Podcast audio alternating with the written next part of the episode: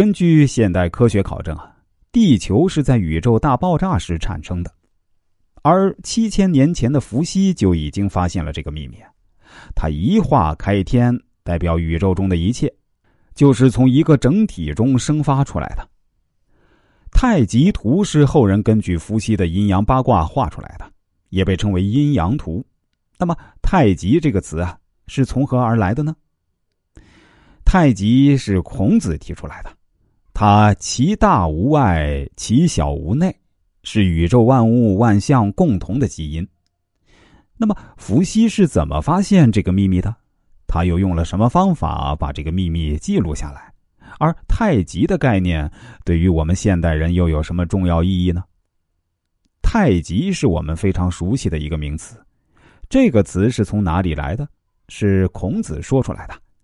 在孔子以前，没有人讲过什么是太极，因为孔子主张什么事情都要证明，要先把名定好。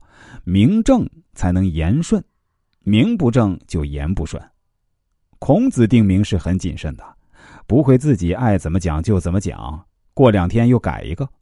我们看到，自从孔子把它定名为太极以后，两千五百多年来没有一个人改动它，就表示这个名字的的确确起得好。什么叫太极？太由两部分组合而成。一部分是大，一部分是点。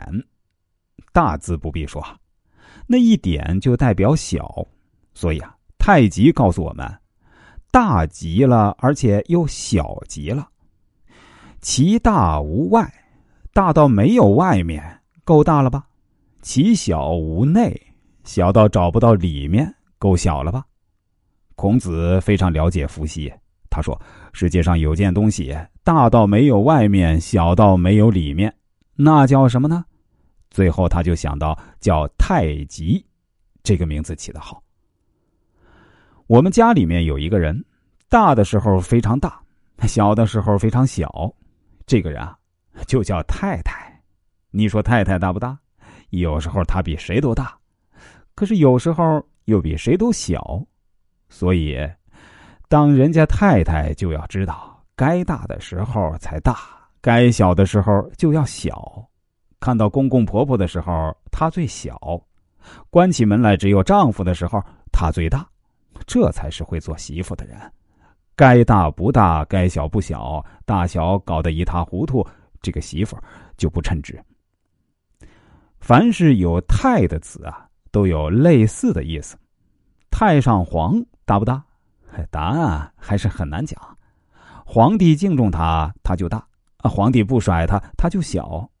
谁都不会理会他。太上皇没有威严，讲话算不算数，完全取决于皇帝。那太监也是一样啊。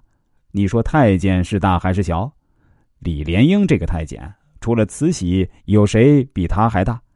但是啊，有的太监却一辈子都是让人吆东喝西的。所以啊，以后碰到“太”这个字儿啊，要特别小心，因为啊，它可大可小。用现代的话来讲啊，太极就是宇宙一切一切共同生存的平台。这个大平台里面有两个部分，一个叫做阳的平台，一个叫做阴的平台。但是啊，如果把阴和阳分开，就变成两个平台了，那就合不起来了。所以啊，阴阳一定要互动。